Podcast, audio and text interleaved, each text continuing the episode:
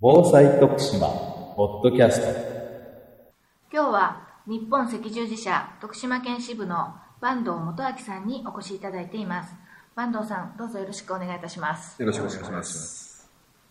あの災害時にですね現場で見かける赤十字マークまあ日赤っていうふうにですね、まあ皆さんおなじみの組織なんですけれどもさまざまな災害支援活動をあのなさっていると思うんですけれどもそれをいくつかご紹介いただけますか？はい、あの、私ども日本赤十字社では、まずその災害時の活動ということでは、医療面の活動、医療救護活動というのがまあ一つある。それともう一つ、救援物資ですね。避難をされている方々に対しての毛布であるとか、日用品であるとか、安心にそこの避難所生活が送れるようにということで、マットと耳栓とスリッパ、そういったものが含まれた、えー安眠セットのような、救援物資、それから、あとですね、その災害の状況の情報収集したり、えーまたはその救援物資を搬送したり、それから炊き出しですね、まあ、避難されている方々の、炊き出しをしたりですね、そういったこのボランティアの派遣というね、大きく分けてその大体3つぐらいの活動をしているという。最近の災害支援においてはボランティアっていうのはもうもはや欠かすことができない存在と言ってもいいと思うんですけれども赤十字社から派遣なさっているボランティアにはどういった種類があるかご紹介ください。まずあの災害時にはですね情報収集するための車が入れないところであれば、はい。バイク。これはオフロードバイク、まあ、阪神・淡路大震災の時にオンロードバイクも県外から入ってきた人たちをそこの避難所が案内するのにね50周年の現役次でもまあ役立ったという話があるんでオフロードバイクばっかりではなくてオンロードもあの登録はしてるんですけれども、主にオフロードバイク隊というのを結成しておりまして、その人らが情報収集をしていただく。それから、例えば医薬品が、とか小さなものであれば、あの車が入っていけないところでも、そのバイクで運んでいただく。というようなあのバイク隊というのを持っておりますし、またですね、えーどうしても徳島県の方は、南の方へ行きますと、道路が一本しかございませんので、なかなかそこが寸断されると、その地域が孤立になるとい。うことになるんですけれども、それは海の方から、まあ、救援物資運ぼう、あるいは医療班を運ぼうじゃないかということで、その船舶の奉仕団といいますかね、その船舶奉仕団もこう結成をしているというような状況で、そういう特殊な技術を持った方々の奉仕団というのが、えー全部で10団ございまして、あとですね、各地域には、えー現在、婦人会として地域奉仕団と。これは24市町村に、まあ、あるんですけれども、えーこの分断数を入れますと104分断あってですね、3万2887名。これは平成19年の4月現在のあのデータなんですけども、それは県内で3万そうです。県内で、えー3万2887名の、えー地域保護者の方がいらっしゃる。あの、その人たちはですね、私どもが炊き出しをしてくれっていうふうなことを言わなくても、え災害が起こった時には、えーそこの近所にえー行きましてですね、えーちょうど来たの時でも出てきていただいて、で、炊き出しのお手伝いをね、していただくというようなことで地域保守団というのを結成しており3万2000人っていうと、まあ、人口割にしてもかなりのはい普及率っていうか、ます。はい。これはもっと長い年月をかけてそうですね。あの、地域奉仕団っていうのは、婦人会と非常にイコールのところが、まあ、完全にイコールではないんですけども、イコールのところがあって、その婦人会っていうのは、戦後間もなくですね、女性が社会福祉、まあ、貢献するとか、地域に目指した活動をするであるとか、そういったことを目指して、あの、結成されたものですから、まあ、それに赤十字の活動というのが非常に近いというようなことで、それで、その当初は、ほとんど地域奉仕団イコール婦人会というような形で活動をしていただいてと。で、その流れで、えー現在に至っているというところなんですけども、まあ現在では、あの、自主防災会の方々とか、男性の方々も入って、地域奉仕団を結成、実際に結成していただいている地域もございますけれども、あの大体は婦人会の方々で構成をされているというところです。それでまあ人数的にも3万2000、まあ強というような数字になっていますこういったいろんな奉仕団には誰でも参加できるんでしょうか？はい。これはですね、私ども日本赤十字社徳島県支部のホームページの中にですね、はい。その特殊法時代については、登録の様式がですね、ございますので、それをまたメールで送っていただくと、まあ、こちらからお電話をしまして、それで確認をさせていただいて、それで登録をするというようなえーシステムもございますし、またですね、あの私ども、赤十字徳島のチラシというのをね、作っておるんです。はい。で、そのチラシの中にもですね、これちょっと見せていただいてもわからんと思うんですけれども、チラシの端にですね、赤十字奉仕団、あるいは赤十字の特別社員、こういった登録申込書というのをつけておりますので、これはおそらく地域では括弧に多分配られてると思うんです。こういうので、はがきで送ってくれて、で、それでまたこちらからお電話をしまして、何に登録しますか？こういうあの特殊奉仕団が10団ございますよ、というような形でですね、登録をできるシステムにもなってだからホームページでもありますし、こういったチラシの各校に配布するようなチラシの中でも、この講師団に登録するようなあのシステムは持っております。これもしあの配布されたんだけどもちょっと今手元にないっていう方がいらっしゃったらどこか行けば置いてあるっていうとのはないんですか？これはですね、はい。あの、日本赤十字社できたのが5月1日ということになりますので、でその5月の赤十字月間として、それで各校に、えー婦人会を通じて、あるいは町内会を通じてですね、あの配布させていただくやつなんで、あの今現在は、ひょっとしたら、日本赤十字社徳島県支部の方にしかちょっとないかもわからないんです。はい。これは毎年、毎年同じ、はい、やってます。じゃあこれから気をつけて 見てみたいと思います。合わせて、救急法の講習会のですね、はい。あのチラシの中にも、あこういうような形で、あの、しております。で、これは年間250回ぐらい、救急法の講習をやってて、はい。で、1万人の方が受けていただいてますので、年間ですか3年間で、1万人の方は多分これを持っておられると思います。あ年間1万人ってことは、はい徳島県の人口です80万ですから、かなりはい、はい。普及のスピードってはい、速いですよね。はい、そうです。で特に日本、あの、全国でも、この割合から言うとえ、高いところにおられると思います。日赤だけで1万人ですから、はい消防、あるいは医師会、保健所、そういったところを合わすと、もっとかなりな数字になると思いますね。そうですね。はい。私も何度か受けたことあるんですけれど、いわゆる最近ですと AED が解禁になって、はいはいまあ、AED の講習と、それから心肺蘇生法と、はいまあ、セットになっている講習ですよね、はいはい確かにこれを受けておけば、いざその時に隣で誰かが倒れたはい。という時でも、慌てることなくそうですね。はい。対応できますもんね。はい。たくさんの奉仕団があるんですが先ほど地域奉仕団はまあはい3万2000強、はい。他の奉仕団でえちょっとこれは少ないのでぜひ登録してほしいなっていうような奉仕団ははい。ありますか、あの赤十字のですねこのボランティアっていうのは全て組織化をしておるということで個人登録っていうのは昔防災ボランティアという形であったんですけれども最近は全部団という形でしております。でその中には大きく分けて3つの奉仕団まず地域奉仕団というのがあってそれから青年奉仕団というのがあってこれ青年と学生というのに分かれるんですけれど青も年っていうと25歳40歳まで40歳までですか大丈夫です。ということで、あの、二つね、二つある。それから、さっき言いました特殊奉仕団と言いまして、まあ、うんはい特殊な技能を持たれてる、えー方々の団。でそれが小さく分けると10団。で、大きく分けると地域、青年、特殊というふうなことでね。まあ、その中でもですね、最近この青年奉仕団、まあ、学生の方々はですね、献血等で多分皆さん方も、あの、あ来るとですね、相互の下ですかね、はいあのバス停のところで、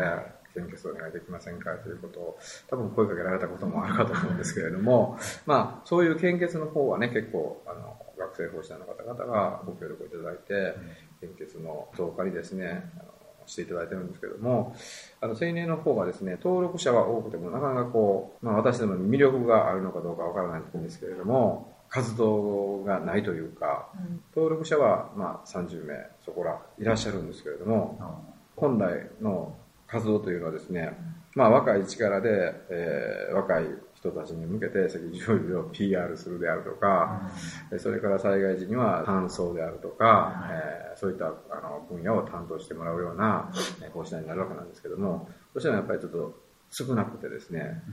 私どもが人も希望しておるのはバイタリティがあるといいますか、あの若い人青年講師団のえー登録をもしお聞きになっている人がいらっしゃいましたらぜひご一報いただきたいと思います。このポッドキャストを聞いてる方の中で、はい。ぜひ、ぜひ我こそはと思ったら、は一人でも多いはい。多くの一人でも多くねの方にね、はい特にあの若い力が災害時は必要になってきます。そうですよね。はいね若い力といえばですね、まあ、若い方だけではないんでしょうけど、えー被災地でのボランティア活動についてはですね、まあ、一定のルールっていうものがあの、まあ、最近確立されてきていると思うんですけれども、えー特にこう注意されている事項としてですね、どのようなものがありますか、これは私どものあの特殊奉仕団も、まあ、地域の全ての奉仕団に対して言うことなんですけれども、はい。これはもし災害地に、まあ、助けに行くとかお手伝いをしに行くとかいう時にはやはり全部自分で何もかもできる体制で行ってくださいというふうに言っそれは、まあ、赤十字では自己完結型というふうに言ってるんですけれども例えば新潟なんかに行った時でも本当飛行機で飛んでいけば近くなんですけれどもえやはり寝るとこは確保しておかない。とね。うん。それから食べるものも確保してない。それから食べたらどうしても出してしまいますので、その出すもの、始末もですね、準備していかない食べたら出すっていうのは、ゴミと。いやあのトイレも？そうです。ゴミもそうですし、トイレもそうです。トイレが、災害は多分トイレが一番困る。そうですね、はい。そうすると簡易トイレみたいなものをそう。そう蛍光し蛍光トイレっていうんですかね。あの、簡易トイレ。あ簡易トイレ、はい。簡易トイレを持っていく。持っていくっていうのが、そうです。あでそういう風でないと、例えば災害地に入った時に、私たちどこで寝たらいいんですかとか、食べるものないですかとか、いうことであれば、向こうの方々もそれないわけですから、ーはい。だったら来ていらんという話になってしまいますので、結構被災者が増えてしまうということになってしまいますので、そういうことがないようにですね、必ず自分でできるだけの、えー自己完結型というか、全部あの始末ができるような形で行ってくださいというふうに言っております。特に服装なんかもですね、え夏であろうと、半袖はいけませんよ、瓦礫で引っ掛けたりえしますんで、必ず長袖、手袋を履いていってください。靴はちゃんと履いていってください。まあ安全靴を持ってるのはね、なくてもいいですけど、それに近いようなね、形で、ちゃんとした服装で行きましょうと。まあ、サンダルとかじゃダメですはい、よ、危ないですよってことですね、はい。はい。まあ、よく食料とかを持っていくっていう方は、まあ、割と一般的になるんですけどトイレっていうのは皆さんあまり意識してないと思うんですよね。でも一番困るのはトイレそうですよね。はい。だけど普通、どっかに土があればそこに板を掘って、板を引いて、そこにするとかね、いうことはあるんですけど、なかなかこう、女性の方だとね、そういうわけにもいかないんで、小さなトイレ用のテントみたいなのも、あの売ってることは売ってるんで、まあそこで、あの、中に簡易トイレをして、そこでするとかね、いうような、用を出すというようなことも考える。多分、発災直後に入るときには、そういうのも一切ないものですから、うんそのトイレのあれっていうのは必ずいると思います。ただし、ボランティアの方々は、すぐには多分なかなか入らないですね。多分、私どもがもうボランティアに行ってくれっていうのは、72時間経ってからでないと危ないんで、あの危険が伴いますからね、その発災直後に行くっていうのは、72時間以内は、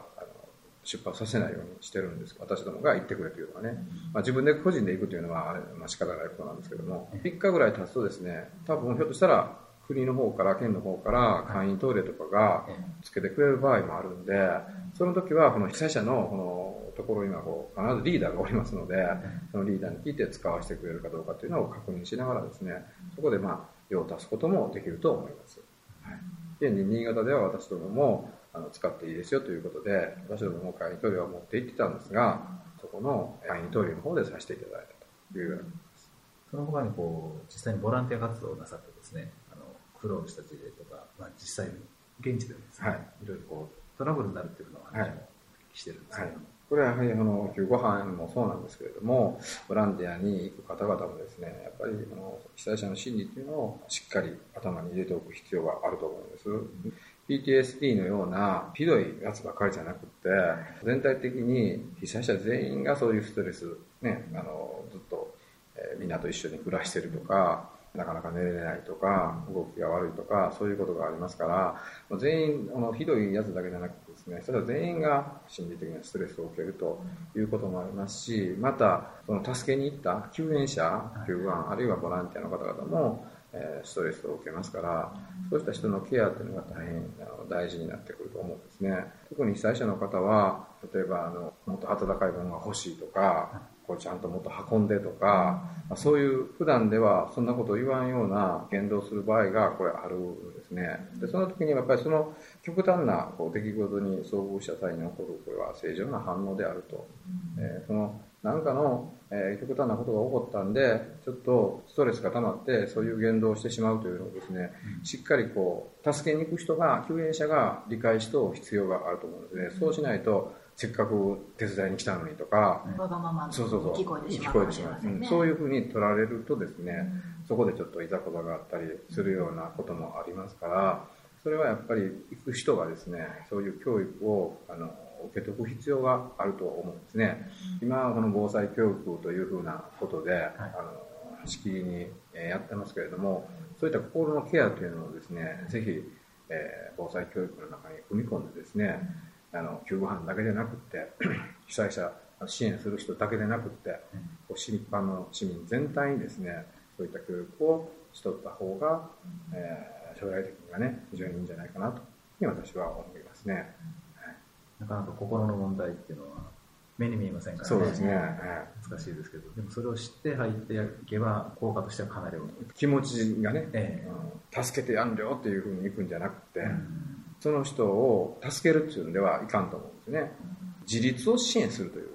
これすべて救護もそうですし、ボランティアで入るもそうですし、はい。その人が自立するのを支援するという立場でないと、何もかもしてあげると、また被災者は被災者で立ち上がっていかないような状況になりますから、はいそういう状況をあの作り出すというのと、それから被災者の、えー心理には極端な出来事に遭遇した正常な反応であるというのを、まあ、あらかじめ知っておく必要がある。そうしないと、まだ入った時に揉めてしまう可能性がある、ね。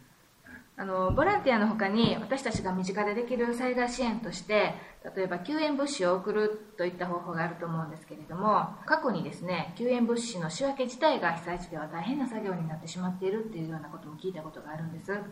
こうした物資やお金による支援については現在どのように行われていますか？今現在での一般の人ができる支援というのは、当然あの物資もあるでしょうし、まあ、義援金という形でお金というのもあると思うんですけれども、はい。あの赤十字社では義援金のみを扱うようにしております。というのはですね、例えば物資を送るというようなことになりますとですね、その、まあ、徳島であれば赤十字もひょっとした把握をね、何が必要かというのを把握しているかもわかりませんけれども、だから県外に行ってしまうと、何が必要で何が必要でないかっていうのがわからないもんですから、例えば高いもの欲しいところに意義がないとか、そういうような報道があると、もうそればっかりが届くということになってしまうと、それがまた余ってしまうというような状況にもなりかねないんで、何が必要か、物資を送る場合は、何が必要かというのを、やはり最大本部の方に聞いてですね、で、どこに送ってくれということなので聞いて、それで送る必要が多分あると思うんです。で、そういうところをですね、あの徳島県会全員からちょっと受けるわけにはちょっといかないもんですから、物資については全てかかってきた時には、えー、最大本部の電話番号を教えましてですね、そちらの方で対応をお願いしますという形にしております。で、義援金については、それぞれ、あの、その県でですね、配分委員会っていうのができますので、でそこに、えー私どもに来たやつは全てお送りするような形にしております。義援金という形が一番いいということで、今は義援金という形にさせていただいております。被災地でその配分委員会っていうのができるので、はいそちらに全部送って、その配分委員会が皆さんの被災者の方に配分。配分をするということは現金の形で配分をするってことですか？それは、あの、例えば道路の整備とか、はい。そんなのもあるでしょうけれども、えあの、住宅の補修とか。補修とかもあるでしょうけれども、はい。それは、その、あの割合によって多分、そこの配分委員会が割り振って、ん。えーここの地域の人にはどれぐらい、これ災害救助法が適用された場合的です、だけですけれども、そういう形で多分分け分けてると思います。はい。でもしね、物資がね、ええ。足らんようになった場合には、その物資も買う、おそらく買う、あの、あれにもなるとは思うんですけどね。はい。不足物資をはい。の購入費にも当てることもある。はい。被災地で本当に欲しいものっていうのは日々変わっていくというか、そうですね。はい。最初食べ物がいっても、ずっとどんどんどんどん送ってくると、それがまた余ってきたりするとね、また違うもの違うものになってくるというようなことがありますから、それはなかなかテレビで報道されるとすごいですから、献血でもすごいんですよ。テレビで放送するとドッと来るというようなことがあるんで、で血液もそうなんですけども、はい。ああの食べ物も期限がありますでしょそうね。はい、それがなんもねずっとずっと永遠にって言ったらこう 倉庫に置いとってもええ。えもんもあるんですけどね、まあ、そういう部分もあるので食べ物については結構期限があるんで,、はい。難しいですね。はい、でそれをこれ配分を向こうで送ったやつをこう分ける手間もねかなりかかってそこに持っていくのもなかなか持っていけんという話もありますから、えそういったことも本部の最近本部の方に聞いてですね、どういう送り方をしたらいいのか何がいいのかっていうのをやっぱりあそこの県の最大本部で聞かれた方がいいと思いますね。はい。それではですね、次回また引き続き、坂東さんの方からお話を伺いたいと思います。はい。徳島県がお届けするインターネット放送防災徳島ポッドキャスト。この番組に関するご意見ご感想をお寄せください。メールアドレスは防災アットマークプレフドット徳島ドット .lg.jp bousai アットマーク PREF ドット TOKUSHIMA ドット LG ドット JP でお待ちしております。